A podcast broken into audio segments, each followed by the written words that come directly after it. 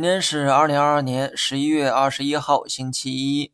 从技术面来看，大盘跌破五日线之后，就预示着大概率会出现调整。那么从基本面来看，市场前期的反弹主要是基于利好带来的预期改善。如今呢，利好释放的也差不多了哈，大盘迎来调整也算是情理之中。从周末的消息面来看，今天并不具备大跌的理由，而上午的跌幅啊，显然超出了理性的范畴。那么午后的走势更多是纠偏性质的反弹。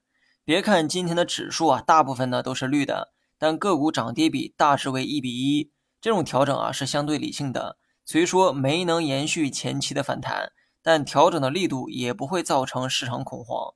从长周期去看，我始终看涨未来的股市。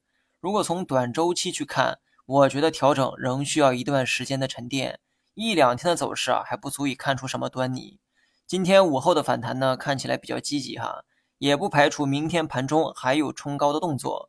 但是呢，我刚才也说了，我认为短期的调整仍需要一段时间的沉淀，所以我个人觉得短期走出冲高回落的可能性比较大。从趋势的这个角度去看，最近几天可能会围绕十日线上下来回波动。至于如何操作，在于个人哈。不过呢，对于长线配置的投资者来说，继续持仓仍然是最稳妥的选择。好了，以上全部内容，下期同一时间再见。